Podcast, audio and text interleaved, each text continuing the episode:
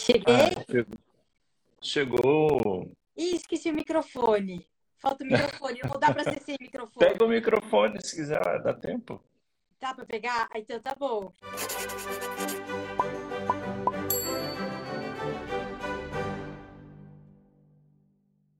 E você já contou pro pessoal que tá aí do que nós vamos falar?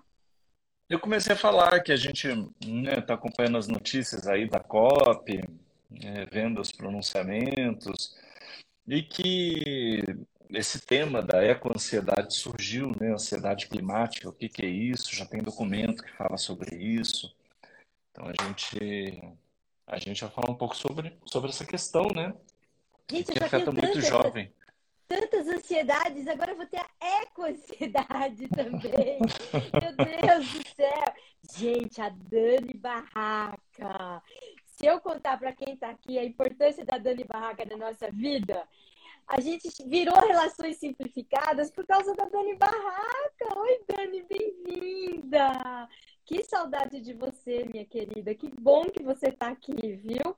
Assim eu também posso fazer essa homenagem pública, né? A você que falou, gente, mas vocês tinham que fazer isso para todo tipo de empresa. É assim, gente. A Dani trabalhava no hospital e no começo a gente trabalhava só para a área da saúde. E foi ela que deu essa dica. Por que só para a área da saúde? Todo mundo está precisando. Saudade, minha querida. Ó, você está chegando agora. Nós vamos falar de eco-ansiedade, tá bom? Eu tô aqui, ó. Isso me dá ansiedade. Isso me dá ansiedade. Ô, ô, Beth, deixa eu te falar sobre ansiedades, né? Antes da gente falar da eco-ansiedade, que é essa que tá na moda agora, uma vez a gente tá come... quando a gente começou a conversar sobre isso, ai, quantos coraçõezinhos adoro. Trabalhar com essa história, o Francisco foi me explicando, né, das ansiedades e tudo mais, não sei o quê. E aí, quando você começa a ver que tem várias, e aí ele ia explicando, eu falei, gente, acho que eu tenho todas. Porque tem mais de um tipo, né, Francisco? É, não, é, o, o conceito de ansiedade, na verdade, é um conceito que, assim, a gente transita, né, entre os campos do, dos saberes, entre a psiquiatria, a psicanálise, e a gente vai encontrar o que é diagnosticado como ansiedade, é, com al- algumas diferenças importantes, né? Eu acho que é, quando a psicanálise fala de ansiedade, ela, ela vai transitar muito ali pelas, pelas angústias, né? O, o- a investigação do tema. É, e a psiquiatria, ela vai pe- fazer uma leitura que muitas vezes passa por uma, um- uma fenomenologia, né, do- das manifestações e vai entender a ansiedade de uma forma que é um pouco distinta, né? Então, Não, assim, quando a gente melhor, fala, pera. Se eu tiver ah, assim, achando que eu tô com ansiedade e for no psiquiatra, ele vai por entender mais exemplo, se você tem uma fobia, né, que é o quando você olha o DSM-5, você encontra fobia dentro dos do, do, do guarda-chuva dos, dos eh, diagnósticos eh, da ansiedade, eh, você olha pelo lado da, eh, da psicanálise, você encontra a fobia dentro dos transtornos de angústia. É, então, enquanto um vai olhar de um jeito como uma ansiedade, o outro vai entender como uma angústia.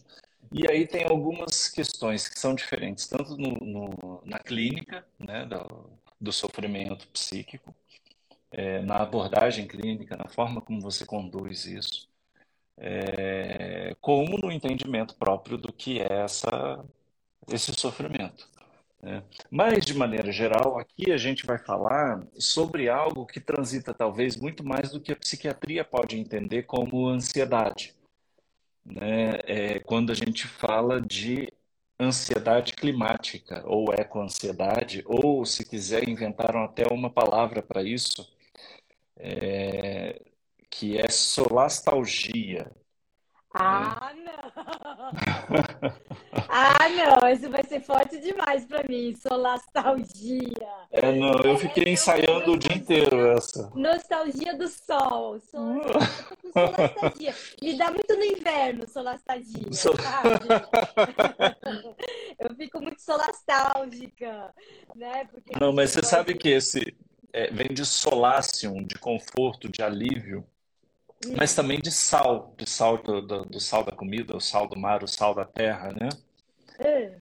É, essa, essa palavra latina é uma junção de uma palavra latina com uma palavra grega, né? Que tem a ver com compensação, com indenização também. E algia, que é dor. Então é como se fosse uma dor, uma ferida é, naquilo que está relacionado ao bem-estar, à vida, o que garante nosso conforto. Não, pera, vamos por, vamos por partes. Você está dizendo que solastalgia é o nome assim, mais técnico que deram para eco-ansiedade. Eco-ansiedade é o pop e solastalgia é isso? É, o, é para falar chique, assim. Né? Ah, para ficar mais Esse- chique, fala eu tô com solastalgia o- em vez de tô com eco-ansiedade. Que a eco-ansiedade é muito. Né, pode ser. É, não, esse é, é, inventaram, inventaram esse, deve ter, não sei quem que inventou esse termo, mas enfim, É, talvez tenha mas sido um blogueiro. Mas eu achei bonito, porque assim, se vem de sal também, de, de, né, do, do sal da terra, é como se a gente se desse conta da nossa ligação com a terra, né? E por isso que dá essa dor, porque a terra está sofrendo. E aí você começa a perceber que você também está sofrendo, né? É, nossa, não sei, parei aqui, vontade de parar só ficar pensando nisso, assim. Essa dor, nossa, que combina com a dor da terra. Mas calma, Hum. Francisco, eu sei que a gente foi para esse assunto, mas eu queria dar um passo atrás. Eu não sei se o pessoal permite.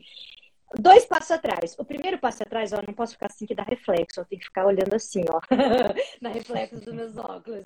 Ó, primeiro passo atrás que eu queria dar. Ah, eu já sei porque tá dando reflexo. Ó, o que que a Conselho esqueceu de acender? A luz! Tá Nossa, melhorou melhor. muito. Aham, tá ótimo. Seria bom se a palhaça conseguisse lembrar das coisas técnicas, né? Então, primeiro passo atrás que eu quero dar, só que agora eu tenho que ficar assim, ó, em vez de ficar assim. Primeiro passo atrás é contar para as pessoas que estão aqui assistindo, passando por aqui, que vocês podem conversar com a gente, que a gente ama. Outro dia entrou, entrou uma pessoa, já pediu para participar e bater o papo com a gente, isso é tão bom. Então, peça para participar, não fica com vergonha. Ah, eu sei, sei. É um bate-papo. E se você tiver muita vergonha mesmo, não quer participar, escreve, escreve que a gente vai lendo. Nossa, que isso aqui possa ser uma conversa maior, que esse é o nosso objetivo, tá junto com vocês, conversar mais, tá bom? Então, esse é o primeiro passo atrás que eu queria dar atrás, dar atrás, não, que eu queria dar. Segundo passo atrás, essa história do psicólogo, psicanalista e do psica- psiquiatra. Porque você falou, ah, se você tiver ansiedade e for um psicólogo, vai pensar não sei o que, não sei o que. No psicanalista vai ser assim. Se for um psiquiatra, vai ser assado. E eu mesma, antes da gente trabalhar junto, né, não fazia a menor distinção. Inclusive, eu fazia terapia e se você perguntasse que eu, é psicólogo, é psicanalista, eu nem saberia a diferença. E eu acho que isso é uma coisa tão importante ainda, porque eu, lembrando que eu não sabia a diferença, eu não sei, né? Vou julgar que todo mundo não sabia que nem eu, as pessoas podiam saber mais do que eu, mas eu acho que ainda é muito comum que a gente não saiba distinguir e que a gente vai com uma ansiedade. Muita gente vai direto no psiquiatra, fala, me dá um remédio. Por quê? Porque o psiquiatra, em geral, vai tratar uma coisa assim com remédio, porque a visão dele é do corpo. Né? O corpo está produzindo tais e tais coisas, precisamos de um remédio e ele vai resolver. Mas se você for parar no psicanalista, ele vai falar, cara, também não sei, deita aí, vamos ver qual é que é. E acho que isso é uma coisa importante que a gente anda com tanta pressa, né? Quando a gente está com ansiedade, inclusive, é muito difícil segurar ela. Não, inclusive quando a gente fala de eco-ansiedade, é difícil pensar como que um psiquiatra vai te ajudar com uma eco-ansiedade, né? Imagina, um remédio para resolver. É, Eu queria um remédio para minha solastalgia. Será que Gentili 41 que entrou aí é o pai da Kay? Nossa, eu vou morrer se o pai da Kay entrou. Vou achar incrível. Mas enfim, como que o psiquiatra vai te dar um remédio para solastalgia ou eco-ansiedade, né? Enfim, já dei meu passo atrás. Pode seguir de onde você estava. Bem-vindos e bem-vindas a quem está chegando aqui, gente. Vamos falar de eco-ansiedade, a a mais nova ansiedade detectada sobre o planeta Terra. a Dani está falando, boa pergunta. Imagina, a É. pessoa toma um, um, um, um anti, é, um remédio para controlar a ansiedade ecológica, daí começa a jogar lixo no chão, né? Usar canudo plástico. É, porque assim, você toma remédio para parar a ansiedade, você não fica mais ansioso. No caso da eco-ansiedade, você toma o remédio e aí você volta a detonar o planeta. É, mas é por isso, não tem remédio para eco-ansiedade, né? Eco-ansiedade é o, ansiedade climática, é um termo que nasce ali é, em 2017 por conta de um relatório que foi escrito pela Associação Americana de Psicologia, onde eles trazem as ansiedades, né, isso que eles colocam nesse grupo de eco-ansiedade, como ansiedades relacionadas é, às mudanças climáticas, né? por conta das mudanças, o que, que isso tem produzido. Né? E eles definem isso como uma resposta psicológica à mudança climática, como que é sentido como conflito, recusa, culpa, é, fatalismo, medo, desamparo, resignação. Quer dizer, a pessoa começa a ser tomada por esse tipo de sentimento.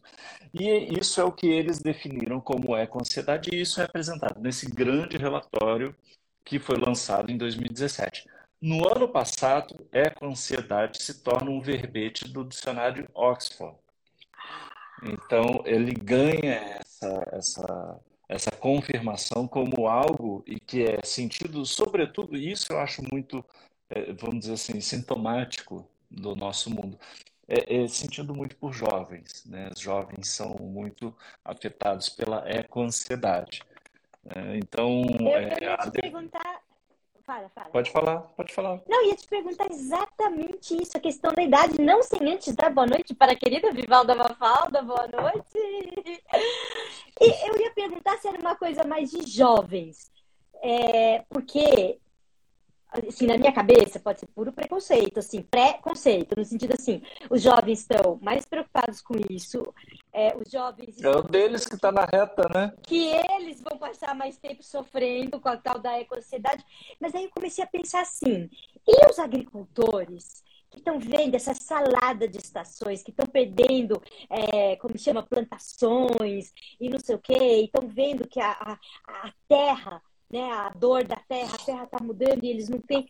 Eles devem também estar tá na lista da eco-ansiedade. Ou não, ainda não foi, como chama? É, não fizeram, radar, eles não entraram no radar do pessoal ainda. O que você acha? Então, é, Consuelo, assim, eu ainda não terminei de ler o relatório. Eu estou lendo o relatório, né? Já vi bastante coisa, mas. O menino gente... que só lê, gente. A pessoa. é, mas ele, ele, ele ele traz uma, duas questões com relação ao que você falou, até onde eu já vi, né? É, uma, dessas, uma das questões é que o tema da... É, os problemas ecológicos, eles são problemas é, difíceis da gente falar.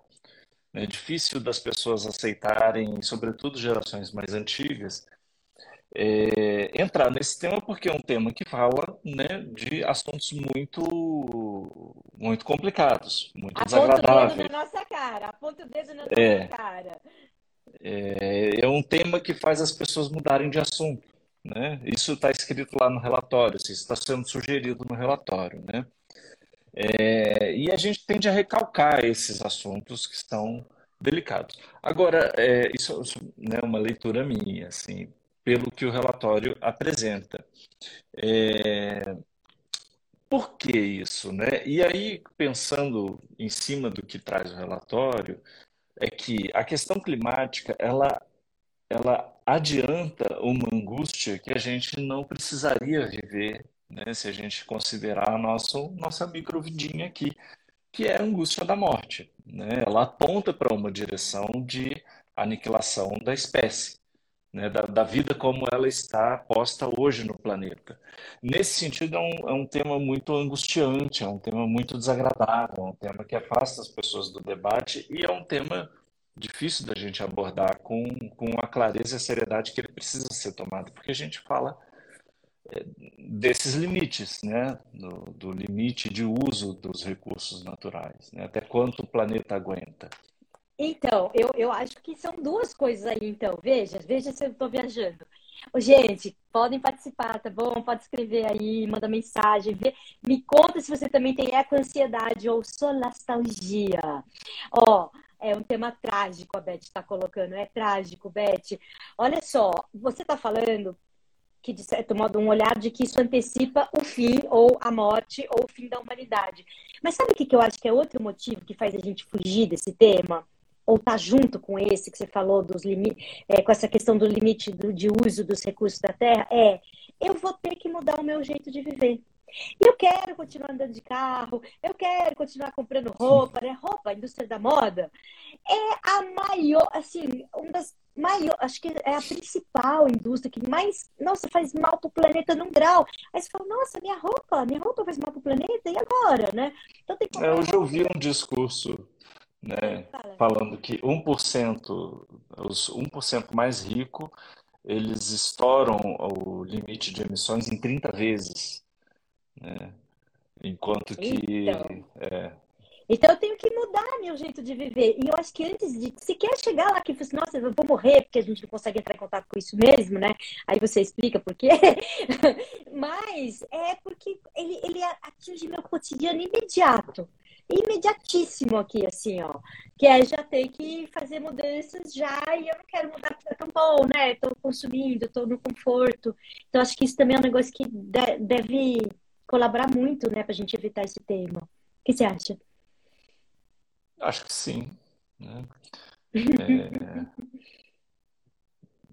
É... mexe com muita coisa, né? Muita coisa que a gente precisa rever e perceber que a gente tem responsabilidade, está envolvido e, e, que se as coisas estão caminhando para um, um, fim aí, né? Assim, é, saberemos se ele, se ele vai ser trágico, né? Como a Beth perguntou aí.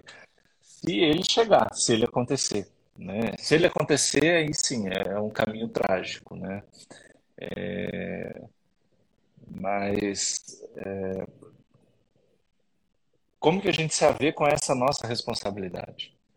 Né? É, exatamente.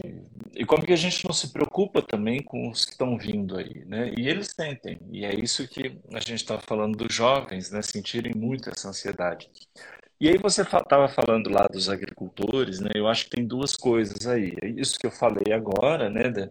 Das pessoas não quererem entrar nesse tema porque é um tema indigesto, mas também é, da gente separar o que que é é, eco, eco ansiedade e é, sofrimentos mentais causados pela mudança climática, né, que são duas coisas diferentes. Mas o, a eco-ansiedade seria um desses sofrimentos. Deixa eu dar oi pro Clodoir. O Clodoir é um chapa meu de tantos anos. Que bom que você tá aí, cara. Muito legal.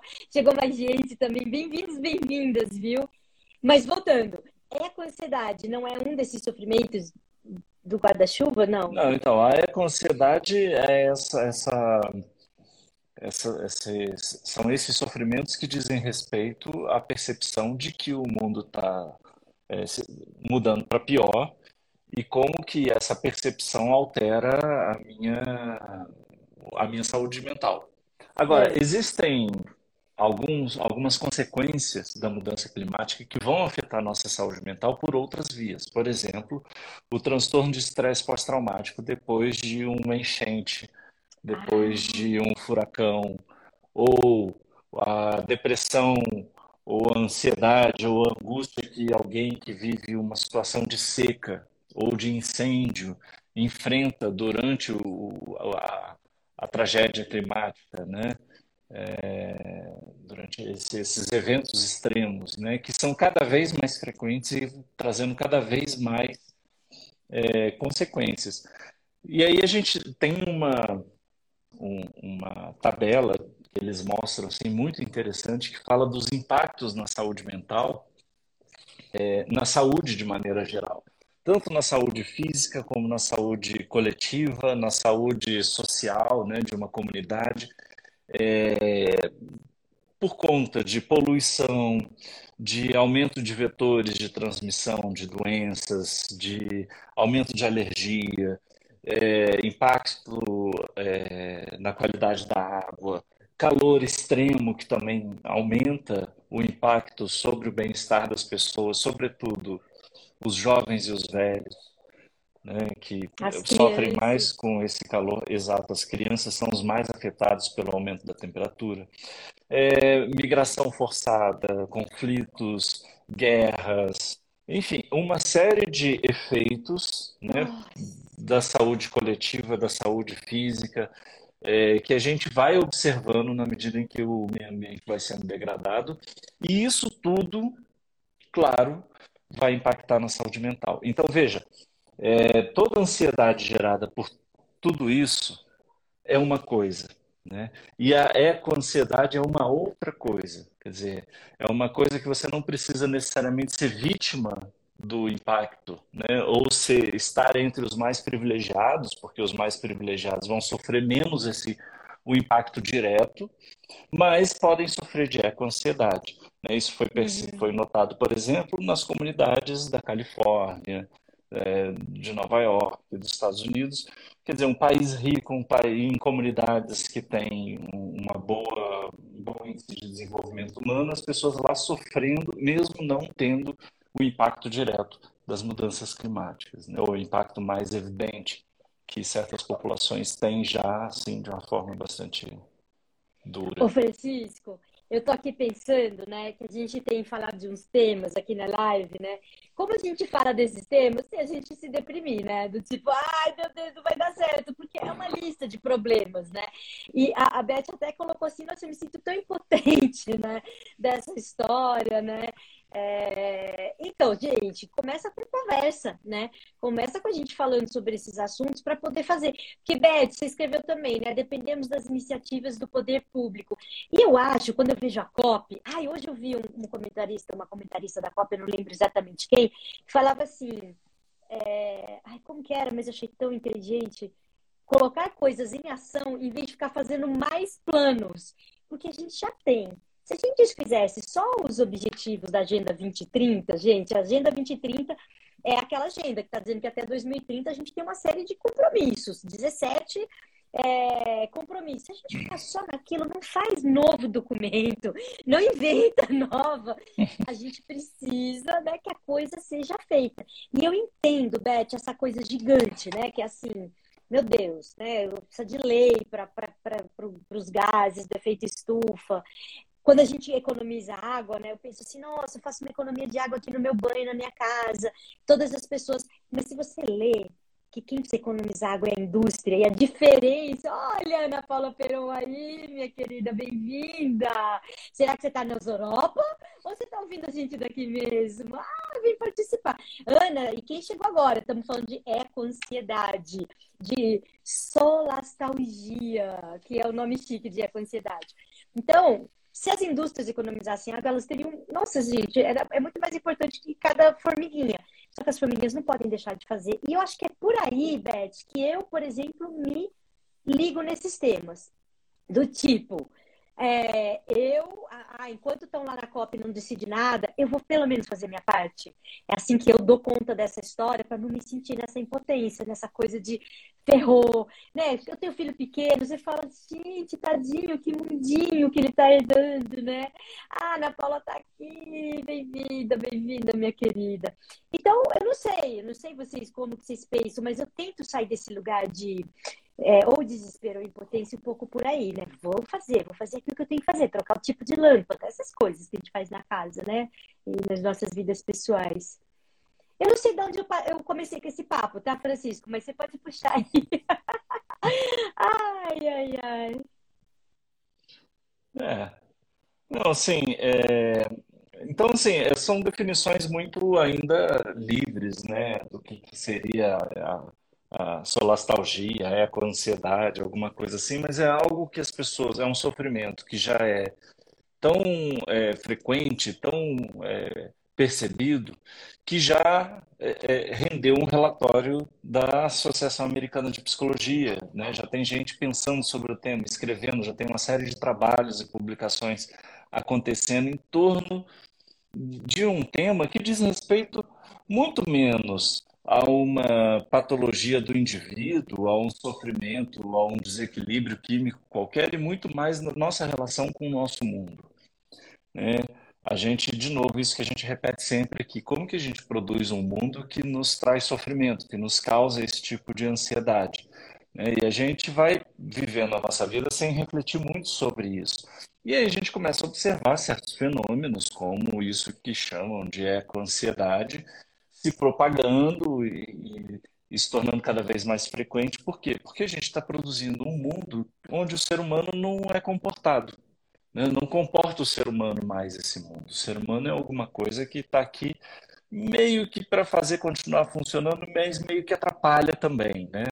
Então, é, é, né? Assim, a gente é, é, é quase um mundo Matrix, né? Onde a gente fica alimentando máquina e algoritmo. Né? Então, se você não serve para alimentar essas máquinas, fica uma coisa meio que não quase que não conta, né? Então, Ô, é um pode falar, Pode falar. pode falar. Não, Não, então, assim, como que a gente vai pensar que o, né, o que que a gente precisa fazer sobre o mundo se a gente não colocar as pessoas na frente, né? Se não colocar o ser humano como isso que é o motor, né, do, do, do mundo, da vida, das relações, do, é o que, o que mas isso realmente importa. pensando que alguém pode interpretar diferente, tipo, a gente coloca tanto o ser humano na frente que a gente não pensa em mais nada, não pensa na natureza, bababá. Mas você está falando outro jeito de colocar o ser humano, né? O ser humano que consegue sobreviver, né? Só O ser humano precisa estar também. vivo, né? Ele né? E não alimentando um sistema, mas o sistema precisa servir ao ser humano, né? Então, a, a grande discussão é como que a gente faz o desenvolvimento econômico acontecer, preservando a natureza e levando desenvolvimento para as pessoas que moram na floresta, Uhum. né? Porque não é só a preservação, é o desenvolvimento daquelas pessoas ali para que elas possam tendo investimento e desenvolvimento, encontrar uma forma de viver junto com a floresta que seja uma forma de harmonia, de equilíbrio, de preservação, de, de, de encontro, né? E não de devastação, de destruição. É, deixa eu dar oi pro Magdiel. Magdiel, não acredito que você está aqui. Que bom, viu, que você veio. Bem-vindos, bem-vindas. Gente, o Gianito entrou. O Gianito me mandou mensagem hoje às 8 da manhã, eu ainda não respondi. Gianito, olha o dia, a correria. Mas queria também te falar, vou agora falar para todo mundo, é que meu pai está internado. Tá tudo bem, tá? Não se preocupem, ele tá bem, tá? É, é- é recorrente esse negócio. Então não deu tempo, minha vida tá assim. Mas assim que terminar, eu juro que eu te respondo. Eu vou visitar o Janito, gente. Tô combinando com ele e não respondo. Enfim. Mas voltando aqui, ó, numa coisa que eu queria te perguntar. Bom, você falou, primeiro que você falou da floresta, e eu queria dar uma dica aqui pro pessoal para assistir. Tem que descobrir onde que assiste, né? Porque a gente viu no festival. é, Sábado, né, que a gente foi, né? Não, feriado. Na segunda-feira, no Mix Brasil, no festival, a gente assistiu o Ira.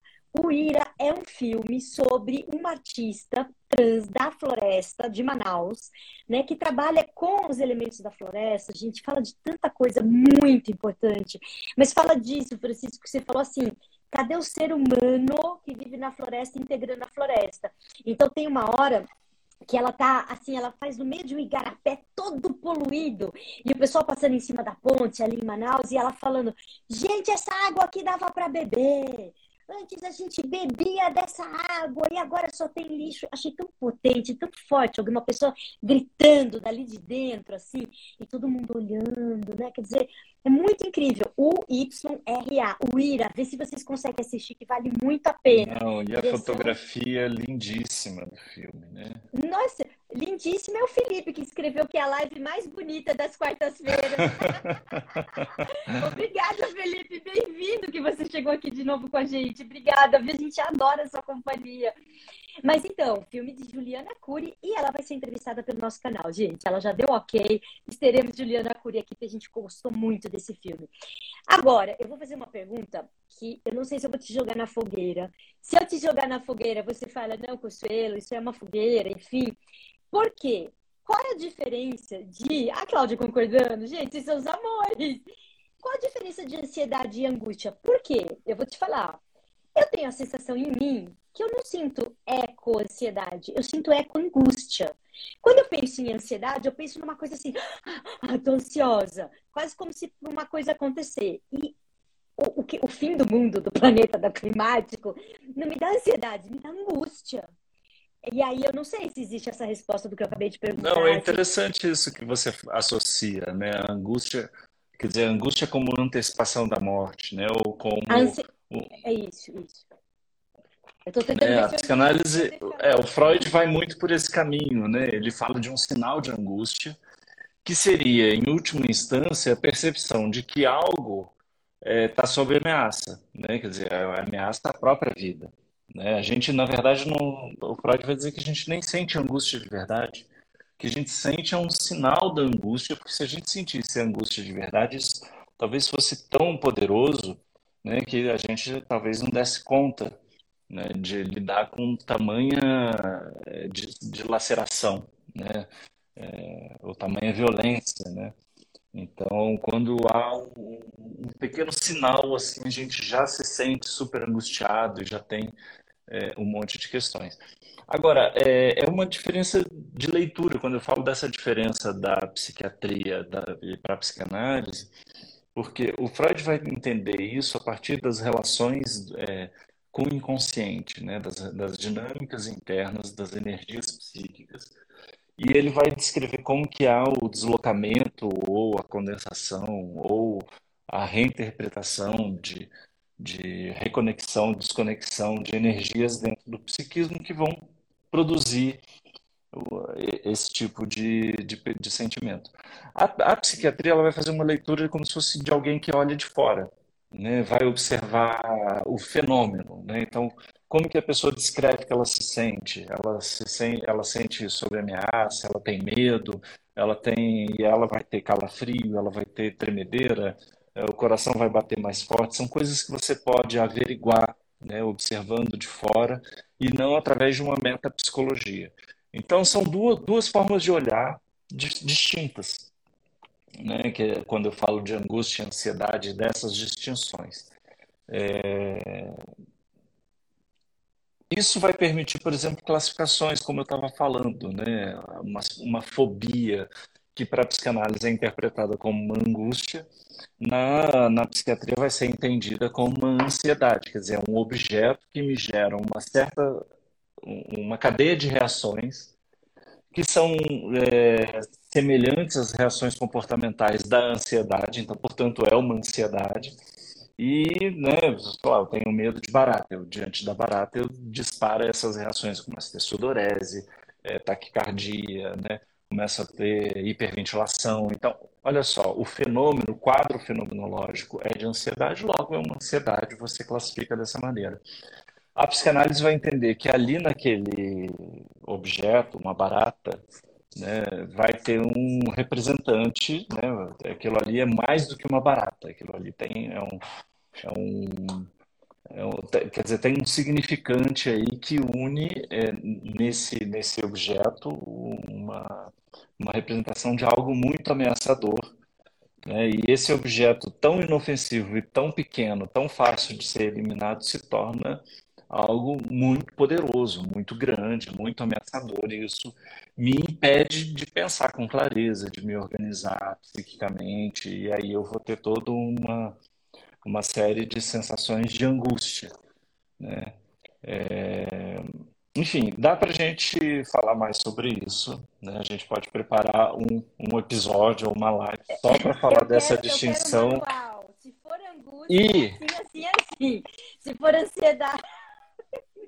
Porque daí você vai depreender todo um pensamento sobre a epistemologia que sustenta a psiquiatria, que é uma que vem de uma orientação médica, de, uma, de, de um pensamento que é muito mais. É, que dialoga muito mais com as ciências humanas, que é o pensamento que está é, em torno da psicanálise. Apesar do Freud ser médico, apesar dele ter tentado a sua vida inteira é, colocar a psicanálise em termos da biologia, da medicina, da psiquiatria, né, depois a gente vai ter uma série de outros psicanalistas que vão caminhar para outros lugares, como, por exemplo, a linguística, né, a, é, vão pensar a psicanálise ou algo derivado da psicanálise com relação à arte, é, vão pensar estética para poder pensar a psicanálise, quer dizer, a psicanálise ela consegue transitar por outros terrenos que é um, um, a medicina clássica ela não vai poder transitar porque não são terrenos que dizem respeito à medicina,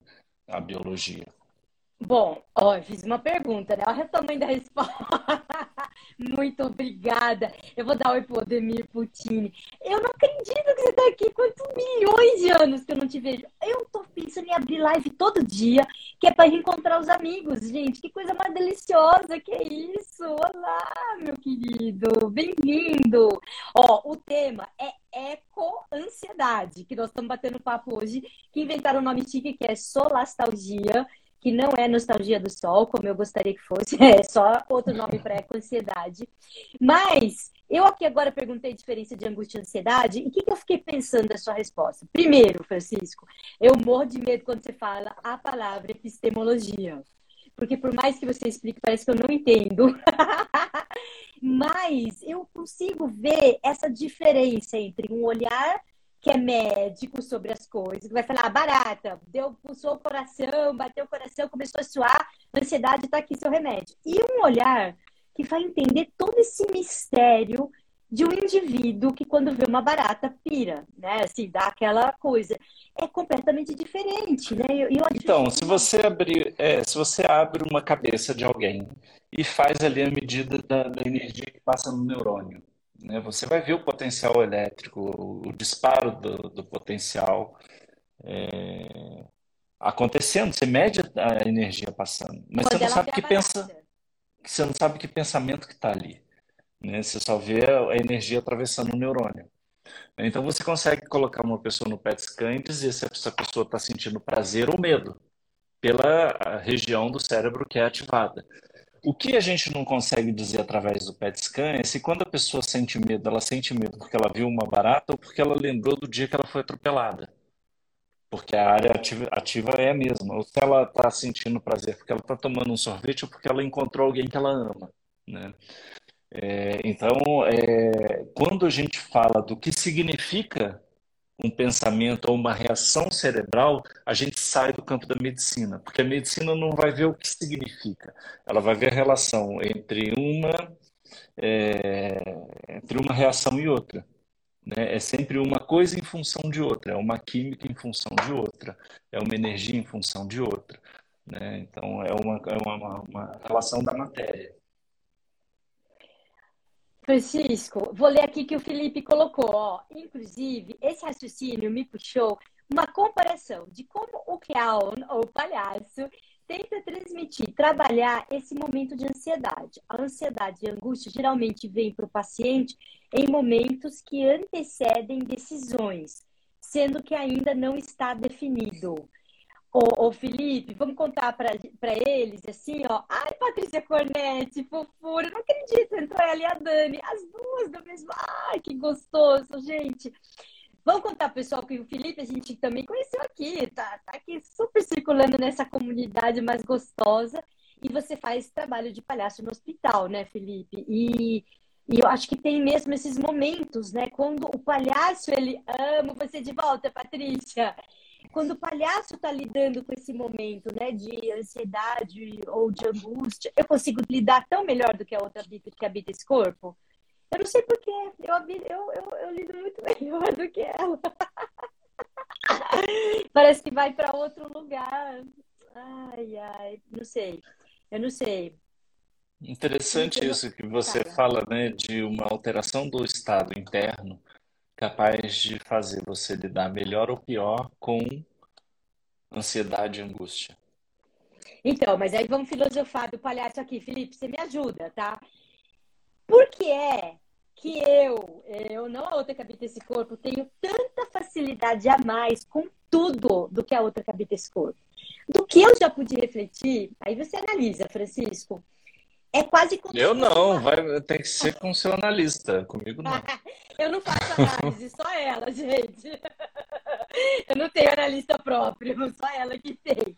Mas o que é engraçado é que, o que uma das coisas que eu filosofei a respeito é que eu, como eu mesma, eu consigo me distanciar mais das coisas. É como se tivesse aqui a coisa acontecendo e eu aqui, ó, um pouco fora ela, ela, ela fica identificada. Ela já mergulha no negócio, é, o, já é o... sofre. Entendeu? Então a gente sabe quem é o ego e quem é o alter ego. Ah, isso, isso quer dizer alter ego? É uma forma, né? Quem sabe da gente pensar, né? Esse lugar onde o ego não se identifica tanto como uma verdade, mas com algo que pode ser transmutável, que pode ser sonhado, que pode ser devaneado né? Porque eu acho que uma grande fonte das nossas ansiedades e angústias é acreditar que aquilo que a gente pensa que é o nosso ego é aquilo mesmo. Né? Quando a gente está hiperidentificado com alguma coisa, normalmente é quando a gente sofre nessa coisa. Né? Gente, passei mal agora com isso, adorei. É, é, aqueles momentos que eu preciso sair da live para ficar pensando, gente, preciso pensar um pouco nisso. Aí a Vanessa, calma que o filho é teu. É, Vanessa.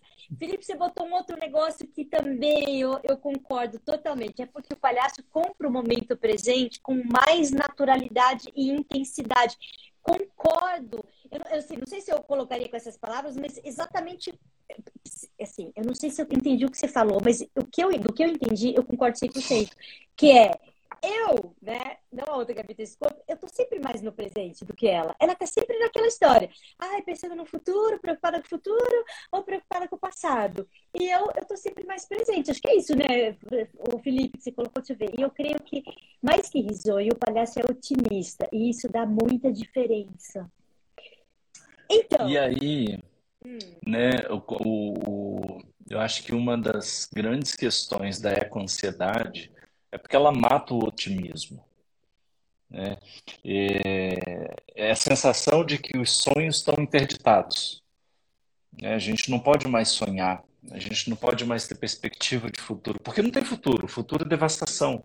Então, quando é como se você suspendesse a possibilidade do sonho, do devaneio, né, do, da, da esperança, é, do otimismo, como falou o Felipe. Né? E quando você suspende tudo isso e tira isso das pessoas, é, eu tendo a acreditar que é, a coisa caminha pra, na direção de uma melancolização, de uma patologização, de um aumento da ansiedade, da depressão, quer dizer, dessas, dessas formas contemporâneas de reação que as pessoas têm encontrado ou conseguido é, nesse mundo que vai apresentando, é, vai empilhando trauma, né? É um atrás do outro, assim. É, parece que. Né? Eu acho que a gente está tá bom, já deu, né? Acho que a gente precisa de um pouco mais de otimismo, de poder voltar a sonhar, de poder voltar a acreditar. Senão, é, eu acho difícil. Acho difícil ser humano dar conta. Oi, Karina! Que bom que você veio aqui de novo! Gente, Vem toda quarta aqui, ficar com a gente, bater papo. Viu? Escreve aí, faz que nem Felipe, que nem Beth. Ó, oh, Beth, isso que o Francisco tá falando, partindo do otimismo que o Felipe colocou, é, tem a ver também pra, com, com evitar essa sensação de impotência, sabe? Assim, por quê?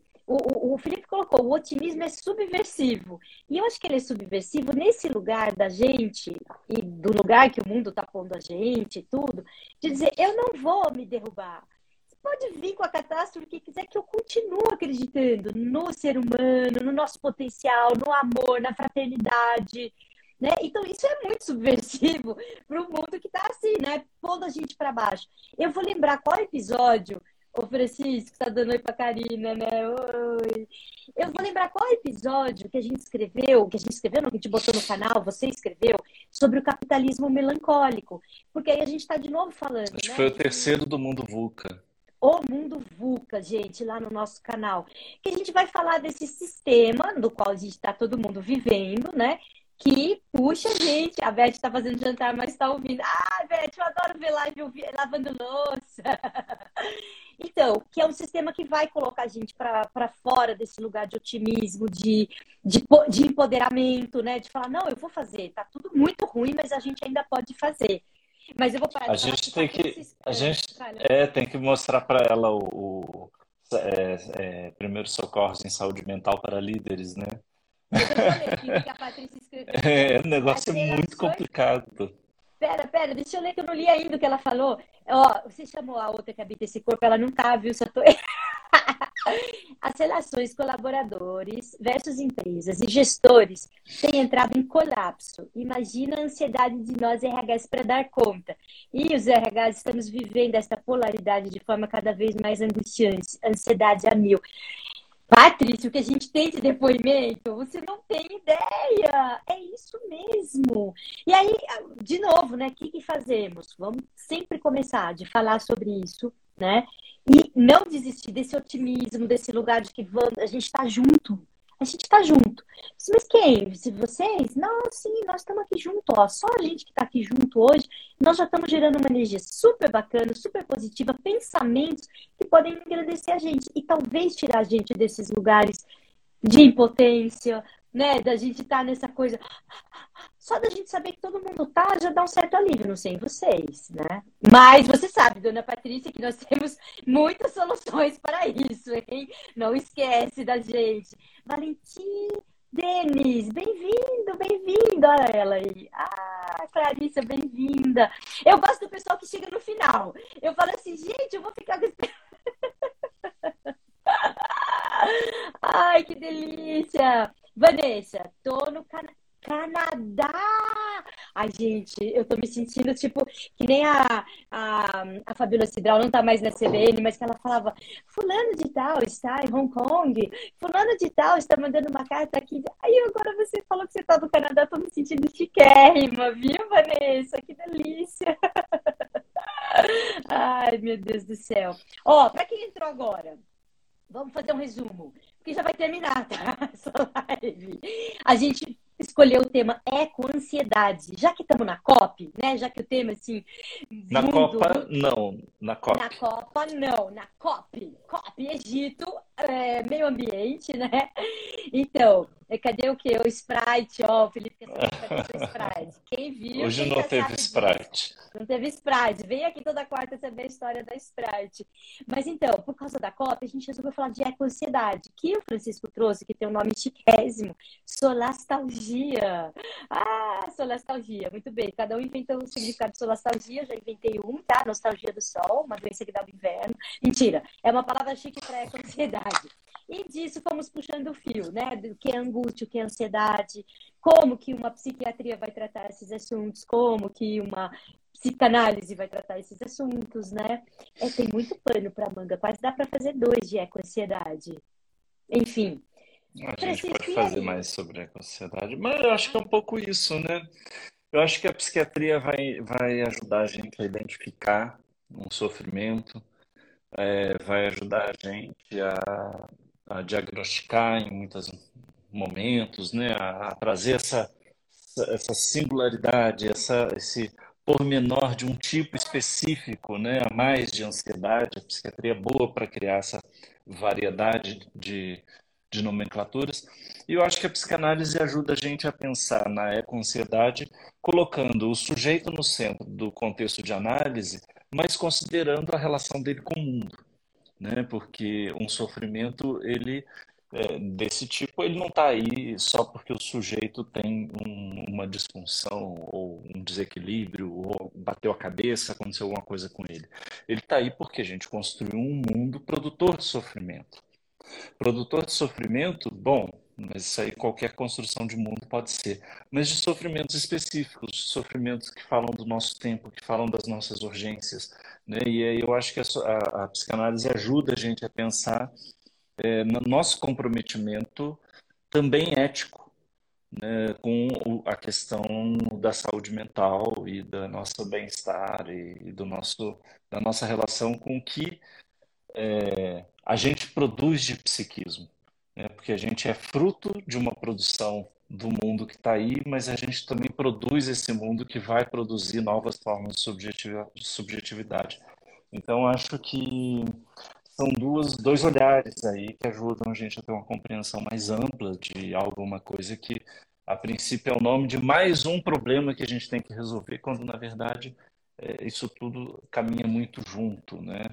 É, é, o que eu gostei de, de chamarem de eco-ansiedade é porque eles juntaram, é, é, quase falando o que você falou, tá, mas de outro jeito, mas é que eles juntaram o mundo e o ser humano num sofrimento mental, assim, o sofrimento mental humano com uma questão do mundo.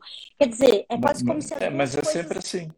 Se, então, mas se ganhasse mais importância... Até no delírio, né? Você nomeia o negócio e aí você fala, gente, tem toda uma geração eco-ansiosa. E se você quer lidar com essa coisa, não vai adiantar, né? Você tem que fazer as duas coisas, tem que cuidar da mente, tem que cuidar do mundo, do planeta, né?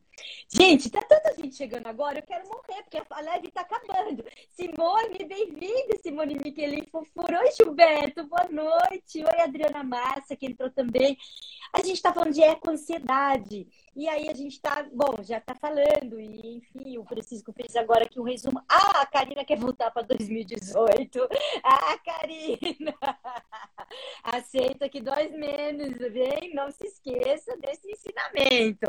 Aceita que dói menos. Vamos para 2023 com força, com otimismo, com esperança, como disse Felipe aqui, a gente ter esses outros olhares, né? Eu acho que esse também, boa noite, querida. Esse também é um dos nossos objetivos. A gente está junto aqui, né? Falando de trazendo temas, temas que não precisa ser só a gente, tá? Você pode trazer seu tema, pode escrever aí, é, e a gente poder ir se fortalecendo nas ideias, nas análises e nas Manda para gente durante a semana sugestões de tema, que dá tempo da gente pesquisar um pouquinho, trazer alguma coisa, a gente comenta. É, o Francisco é aquela pessoa que estuda, tá? Você manda o tema, ele vai ler. Eu não, gente, eu já chego aqui querendo inventar coisa, né? Mas manda que ele pesquisa uma coisa que você está querendo saber, uma pergunta, uma angústia tua, tá bom? Ai, Se a gente não souber, Consuelo inventa, não tem problema. É, eu invento. Eu também dou sou nostalgia, eu já expliquei o que é uma, uma doença do inverno, você tá com nostalgia do sol. Gilberto, obrigada que você segue a gente faz tanto tempo. Olha, gente, cada, cada amigo, amiga que aparece, cada seguidor, cada pessoa que fala, ai, que legal, dá uma força pra gente, né? Porque é puxado, né, a gente fazer as coisas do mundo, para todo mundo hoje, pra gente também. Então, muito obrigada, muito obrigada pela presença, por esse apoio tão lindo, viu? Ai, atendimento, atendimento psi, psi para artistas. Nossa. Gilberto, vamos combinar o seguinte? Peraí, vou anotar você para não te perder. Vamos fazer um inbox para a gente entender melhor qual o ponto, porque tem um. Assim, eu posso derivar, posso aqui inventar, tá? Acho que ele quer A gente falar podia fazer um recorte no tempo, assim, falar do sofrimento é. psi dos artistas na pandemia. Nossa senhora, dá para fazer Eles um, têm pano 10 horas, né? Exatamente. Mas Ai, pode ser também como que o sofrimento psicológico inspira alguns artistas na produção. Então, por isso que eu queria Ou explorar melhor impacta. qual né? é o ponto dele, né? Qual é o ponto? chegou agora, mas eu e Felipe, Felipe também é palhaço, a gente conheceu ele aqui na live. A gente estava falando de uma facilidade que é, é uma facilidade maior da gente como a gente, de palhaços, da gente lidar com certas questões. Então, tem coisas mesmo que o artista tem em outros canais, né? Ah, você é psicólogo e artista. É isso, né? Que junção boa. Eu não sou psicóloga e artista, e o Francisco também não, mas eu sou artista e ele é um psicólogo e a gente se juntou também. A Patrícia Cornetti vai mandar uma provocação por WhatsApp. Manda! Manda que eu quero, tá bom? Ô, gente linda, eu tô com dificuldade de terminar essa live aqui, tô apegadíssima. Eu fa- vou falar isso sempre porque eu fico, aí eu não quero ir embora, mas a gente precisa ir. Vocês voltam quarta que vem? Vocês vêm, gente? Vem, por favor. Será que tem jogo da Copa? A gente tem que olhar esse negócio do calendário. Mas, de qualquer maneira, a gente avisa, tá bom? Em jogo da Copa vai ser difícil manter o equilíbrio. Eu amo esses coraçõezinhos que aparecem, eu amo, amo. Gente, eu fico tão feliz eles passeando aqui na tela. Gente, é isso, Francisco. É isso. Eu acho que foi uma Ah, delícia. a Karina disse que volta. Isso, cara, volta, por favor, tá bom? Um beijo, olha que gostoso estar aqui com vocês. Fiquem bem. Boa semana, até quarta-feira que vem. Ai, a Beth também, obrigada, viu? Karina, eu prefiro você. Fiquem bem, gente. Um beijo, um beijo enorme. Beijo, tchau, tchau. Tchau, tchau.